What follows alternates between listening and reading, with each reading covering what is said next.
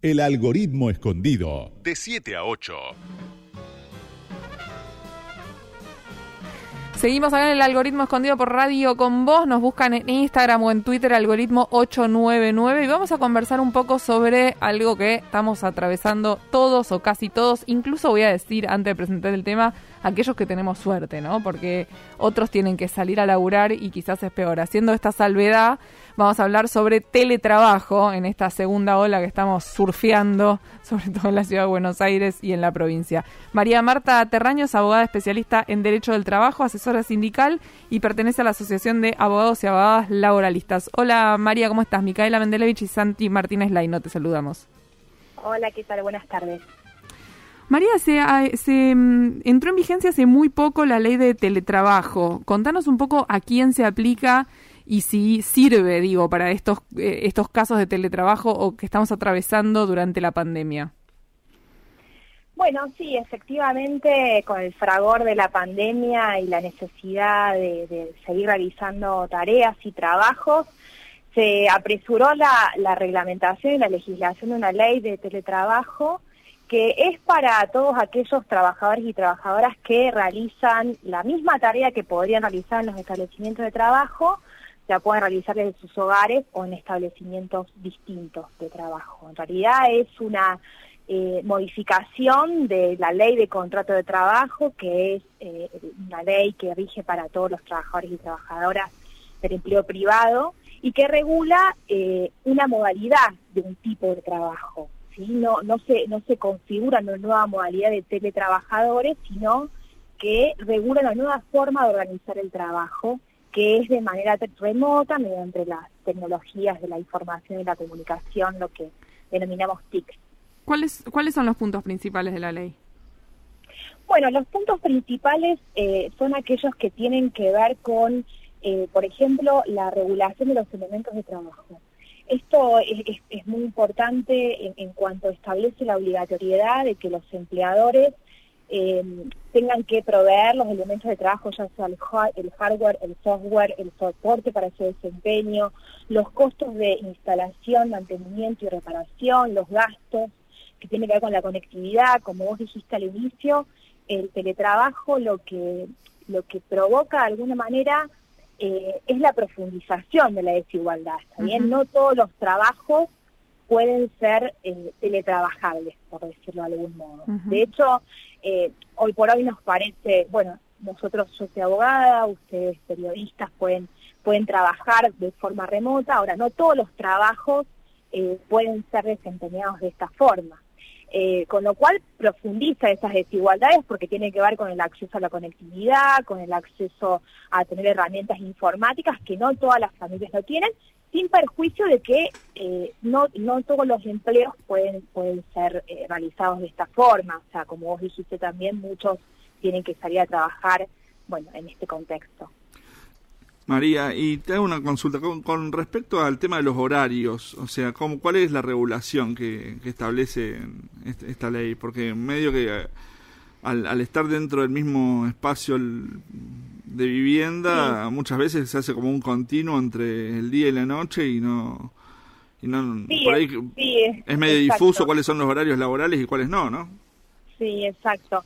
Eh, bueno, o sea, como, como dijo, como digo anteriormente, dije anteriormente, no, no cambia lo que tiene que ver con los derechos de los trabajadores que existían con anterioridad, ¿está bien? O sea, sí existe la regulación de una jornada de trabajo, tal como la, la tenemos en la presencialidad, pero bueno, sin perjuicio de que, de que, de que la situación de, de trabajar de forma remota puede desdibujar esos límites, algo muy importante que estableció esta reglamentación es el derecho a la desconexión. Mm. Es decir, que los empleadores no pueden obligar a trabajadores y trabajadoras a, a trabajar por fuera del horario laboral, ni siquiera para enviar comunicaciones fuera del mm. horario laboral, ¿no? O sea, esto, esto está también expresamente regulado. Por ejemplo, un mail, un WhatsApp.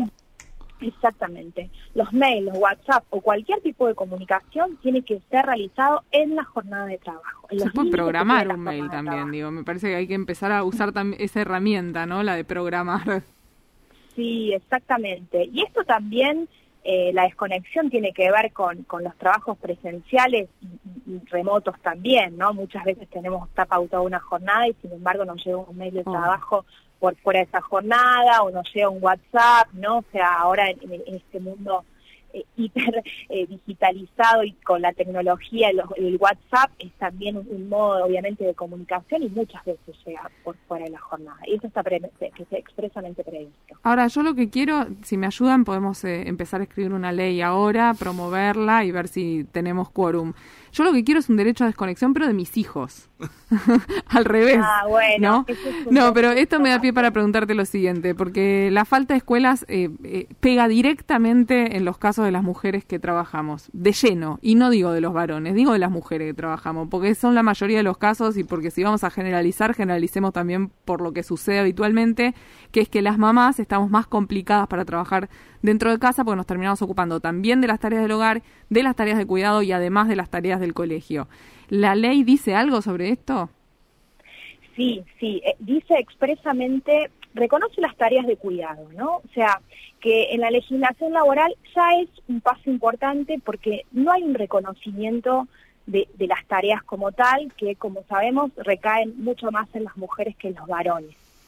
Eh, en este sentido, sin embargo, eh, yo soy crítica de lo que establece porque establece la posibilidad de que aquellos no hace distinción de género, está bien, o sea, al contrario, dice trabajadores y trabajadoras, incluso la, posibilidad o la propensión de que los empleadores, eh, digamos, no vean mal de alguna manera, porque también tiene que ver, digamos, las desigualdades tienen que ver que muchos varones ah. por por, por múltiples circunstancias, eh, no piden, por ejemplo, eh, hacerse cargo de las tareas de cuidado, digamos, no los blanquean frente a su empleador, establece que se puede tener una jornada acorde a esas tareas de cuidado, ¿está bien? O sea, que aquellos trabajadores o trabajadoras que tengan tareas de cuidado, sea para, para sus hijos, hijos eh, o para alguna familiar que esté que conviva en la casa y que necesita el, el, cuidado, eh, tiene que informarlo y el empleador tiene que ser flexible con esa jornada, ¿está bien? O sea, mm. se puede, por ejemplo, cortar al almuerzo y retorma, retomar después del almuerzo. Yo soy crítica porque me parece que no es una solución, me parece mm. que incluso sobrecarga a las mujeres en esta tarea de cuidado que, en esta sociedad patriarcal no es inherente y que hubiera propendido a otro tipo de, a otro tipo de soluciones que tiene que ver con y tiene que ver con la posibilidad de, eh, de, alguna licencia o, alguna o, que los, los empleadores se hagan cargo de esta responsabilidad de cuidado también que todos mm. los trabajadores y trabajadoras tienen o sea, si, si, si tenemos hijos o hija a cargo o algún familiar o eh, la, la, economía del cuidado requiere del desempeño, digamos, del sostenimiento de la vida de estas tareas, me parece que tendría que haber previsto una responsabilidad más en el empleador que no siempre sobre la sobrecarga de los trabajadores. Claro, que esté contemplado. Exactamente.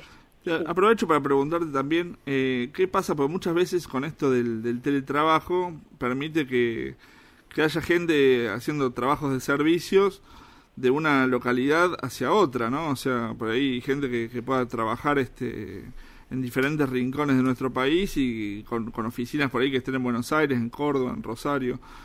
Eh, La, la ley es una sola para todo el país, ¿no es cierto? Sí, en este caso sí, es una ley nacional, exactamente, rige, rige para todo el país. ¿Y hay leyes provinciales con respecto a la, cuestión del, trabajo o, en este terreno es, solamente nacional? No, en este terreno es solamente nacional, por la que la legislación que, que tiene que ver con el derecho del trabajo solo la, solamente la puede, la puede dictar y sancionar el Congreso de la Nación, no así las legislaciones, las legislaturas provinciales. Y, por ejemplo, lo que tiene que ver con el empleo público, sí, la legislatura, las provincias tienen autonomía para regular, pero no lo que tiene que ver con el trabajo privado. ¿Y qué pasaría, por ejemplo, con, con gente que trabaje, por ejemplo, para empresas de servicio de otros lugares del mundo, ¿no? O sea, por ahí que también suelo puede pasar, o sea, que, por ejemplo que tengan las oficinas centrales, yo que sé, en Italia, en Chile, en Uruguay, y que trabaje acá. ¿Cuál es la ley que se aplica en ese caso? Bueno, la ley de teletrabajo eh, reguló expresamente sobre esto que, vos me preguntás. y dice que tiene la ley que se puede aplicar eh, es la ley del lugar de ejecución de las tareas, es decir, si es en Argentina, en la Argentina, o la ley del domicilio del empleador, siempre que sea más favorable a la persona que trabaja, ¿no? O sea, mm. en esto es, es, una regulación, digamos, mucho más ardua porque tiene que ver con el derecho internacional privado, donde hay normativa internacional de los otros países, pero esta ley eh, en regulación a lo que tiene que ver con el derecho de protección, o sea, el derecho del trabajo es un derecho de protección hacia la persona más vulnerable, eh, que en este caso en la relación laboral son siempre trabajadores y trabajadoras, establece esta opción, es decir, si en Argentina la ley es más favorable, regirá la ley de Argentina. Eso sin perjuicio de las, de las dificultades que hay para traer a una empresa del exterior que venga a los tribunales acá Argentina, esto ya es otra cuestión, pero así lo, lo establece expresamente. Y esto, la descentralización productiva, la globalización, es, cada vez más común, ¿no? O sea, que se descentralice los servicios. ¿Por qué? Bueno, porque en algunos países los costos, los, los mal llamados costos laborales que tienen que ver con los salarios, eh, son distintos en algunos países que en otros. Entonces, esto es más común y necesita realmente una regulación. María, estamos hablando con María Marta Terraño, que es abogada especialista en derecho de trabajo sobre, específicamente sobre el teletrabajo, sobre el, ahora ya le decimos todo home office, pero con J, ¿viste? Home office, sobre el home office. ¿Qué pasa en los casos en los que, porque hubo una especie de romantización del home office eh, previo a la pandemia. Después todos nos dimos cuenta que no está tan bueno quedarte todo el día en pijama, que por ahí extrañás la situación de intercambio coloquial con tus compañeros de laburo, hasta incluso extrañás cosas que pensaste que no ibas a extrañar nunca, como levantarte temprano y el trayecto hasta el trabajo. ¿Qué pasa en, los, en las situaciones en las que el empleador preferiría ir a la oficina? Que los trabajadores preferirían ir a la oficina. Eh, bueno, eh, en realidad esta ley establece algo también importante, que es la, la posibilidad de que los trabajadores opten formalmente por volver a la oficina o mm. no. ¿Está bien? O sea, en este, en este marco de la, de la pandemia, digamos, si algunos trabajadores quieren continuar realizando tareas de forma remota, tienen que solicitarlo expresamente, mm. ¿está bien? Formalmente. Ahora, se ha establecido un derecho que también es importante, que tiene que ver con la reversibilidad. Es decir, eh, esta romantización del home office, de estar en casa, y, pareciera que, pueda llegar a ser un momento donde agradable, ¿no? donde no tengamos que ir al transporte público, podamos quedarnos en pantuflas en nuestra casa. Sin embargo, para muchos trabajadores fue un ámbito eh, no, del todo adecuado. ¿Por qué? Porque no encuentran, no, primero porque no tienen las herramientas tecnológicas necesarias para realizar la tarea en segundo lugar, no tienen lugar también necesario para realizar la tarea. Bueno, en ese caso, en el caso de que ese home office del, romanticismo se pasa a la pesadilla, pues Bueno, otra vez el tema de las madres, ¿no? Ahí, ahí de nuevo, la situación de no tener corte con, de decir, bueno, esta soy la yo laboral y me quiero ir de acá y esta soy la yo madre que está claro que está acá adentro. Sí, exactamente. Bueno, en ese caso la ley prevé el derecho de reversibilidad. Esto quiere decir si fuiste trabajador o trabajadora y realizaste tareas de forma presencial, tenés la posibilidad de volver a tu trabajo. ¿Está bien? O sea, volver a tu trabajo de forma presencial. Y el empleador está obligado a darte un lugar.